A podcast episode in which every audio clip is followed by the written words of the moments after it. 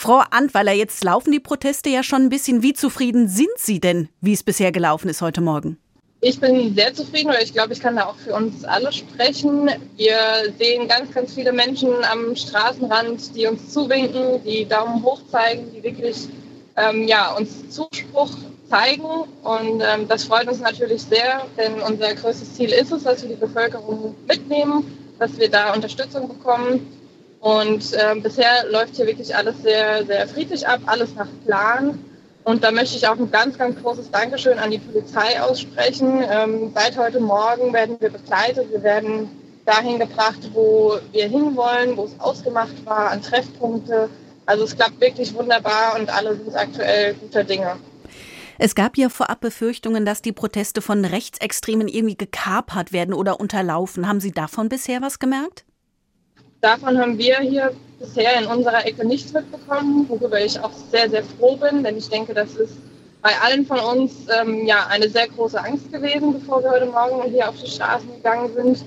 Und wir distanzieren uns ganz, ganz klar von diesen Leuten, die unsere Proteste nutzen wollen, um irgendwelche Ideologien oder Umsturzfantasien zu verbreiten.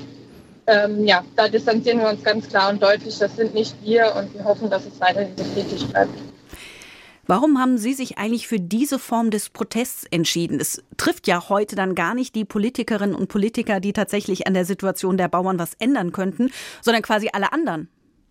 Wir haben unsere Demonstrationen in dem Maße gewählt und auch großflächig ausgelegt, ähm, weil wir finden, dass es auch einfach alle angeht, dass die Betroffenheit sehr großflächig ist. Wir wollen sichtbar sein für alle Menschen, denn letztendlich protestieren wir ähm, für uns alle. Wir produzieren die Nahrungsmittel, die Lebensmittel, die nachher im Kühlschrank landen bei den Leuten.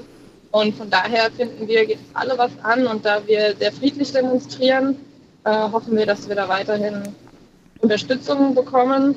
Und die Politik äh, haben wir natürlich auch immer im Blick. Und zum Beispiel am Mittwoch geht es auch nach Mainz in die Landeshauptstadt, ins Regierungsviertel. Also da sind wir auch präsent und die bekommen das schon auch mit. Trotzdem muss man ja sagen, dass diese Proteste heute vor allem die Schwächsten in der Gesellschaft treffen. Das Personal kommt zum Beispiel nicht ins Altenheim. Dort bleiben also viele alte Menschen unbetreut. Wenn Essen auf Rädern nicht durchkommt, bleiben die Menschen zu Hause ohne Essen. Oder mobile Pflegedienste kommen vielleicht auch nicht überall durch. Das heißt, auch da sind Menschen zu Hause unbetreut. Ist der Preis denn nicht ein bisschen hoch, zumal ja gerade diese Menschen nichts können für ihren Agrardieselpreis? Das ist richtig, aber es geht äh, nur um den, nicht nur um den Agrardieselpreis, es geht um, uns ja um viel mehr und das betrifft ähm, auch diese Branchen, die Sie eben angesprochen haben. Und wir können also für unsere Ecke hier sprechen, für unseren Protest heute Morgen. Die Rettungsgasse war jederzeit frei. Es gab Pflegedienste, die vorgelassen wurden durch die Kreise. Ähm, sobald irgendwo ein Blaulicht aufgetaucht ist, war die Durchfahrt möglich.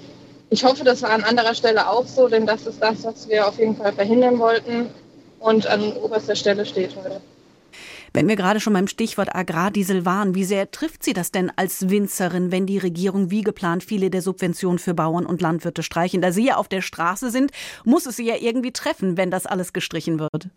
Ja, es trifft uns auf jeden Fall. Es trifft die gesamte grüne Branche, egal ob Weinbau, Landwirtschaft, Obstbau. Es gibt so viele grüne Berufe. Es trifft uns alle, die einen mehr, die anderen weniger. Doch letztendlich brauchen wir alle unsere Traktoren, die nun mal mit Diesel fahren und ähm, ja, auch andere Antriebsmethoden sind in der Forschung, aber die können wir nicht von heute auf morgen einsetzen. Wenn das möglich wäre, hätten wir das schon längst getan.